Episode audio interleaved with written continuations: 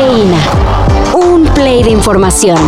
Titulares nacionales, internacionales, música, cine, deportes y ciencia en 5 minutos o menos. Cafeína ya que muchos analistas ven cantado que el próximo presidente de México saldrá de la elección interna entre las corcholatas de la cuarta transformación, los partidos de oposición le quieren meter algo de emoción a sus vidas y anunciaron que su abanderado en 2024 será elegido con un método copiado de la 4T, por medio de una consulta popular. Oye, párale de copiarnos a todos. Ay, nomás te lo pido de regreso y no es una sentencia ni nada pero ya basta de ser copione, por favor. El muy morenista método fue propuesto por el PAN y al parecer ya tiene el visto bueno del PRI y PRD. Sin embargo, queda vigente el método ya anunciado anteriormente. Los que quieran ser presidenciables de la oposición deberán juntar un millón de firmas, aunque según reforma ya le bajaron a la exigencia y no más serán 150 mil. hombre, son unos genios, niño copión. a ver, inevitable, me la puso en bandeja. El viernes, las fuerzas aliadas a Ucrania se emocionaron por la inminencia de una guerra civil en Rusia y hasta un posible golpe de Estado. Y todo porque el grupo Wagner, las fuerzas paramilitares dentro del propio ejército ruso, se sublevaron y amenazaron con entrar a Moscú. Sin embargo, se canceló todo, ya que dicho grupo entró en negociaciones con el gobierno de Putin, que más bien fue regresar a sus campamentos por miedo a enfrentar cargos por traición al Kremlin.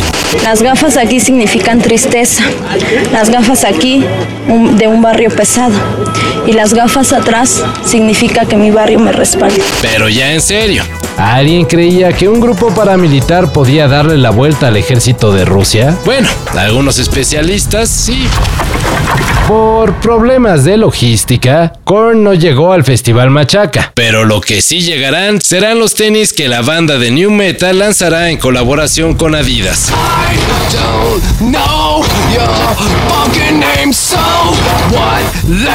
Y para que los cuarentones puedan cantar con más comodidad All Day I Dream About Sex, también habrá una línea de pants, como aquellos que usaba Jonathan Davis a mediados de los 90.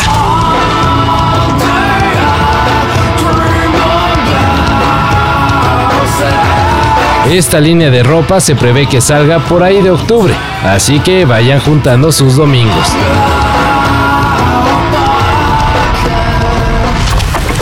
Ojalá pueda ser un ejemplo para otras personas este, que tienen los mismos sueños. Espero no ser la única que nació en México y está aquí en, en la WNBA. Lu López Enechal será la primera basquetbolista mexicana en jugar en la WNBA, la Liga Profesional de Básquetbol de Estados Unidos. La nacida en Guadalajara y ex estudiante de veterinaria fue seleccionada en el draft por las Dallas Wings, proveniente de la Universidad de Connecticut. En este mundo parece que ya no se puede confiar en nadie.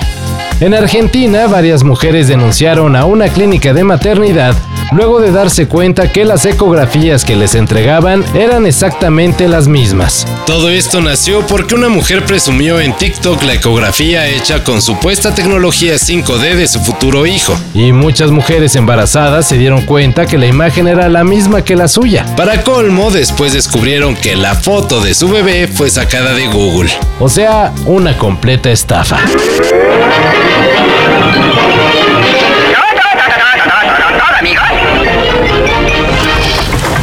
Todo esto y más de lo que necesitas saber en sopitas.com. El guion corre a cargo de Álvaro Cortés y yo soy Carlos el Santo Domínguez. Cafeína. Un shot de noticias para despertar. Lunes a viernes por sopitas.com y donde sea que escuches podcasts.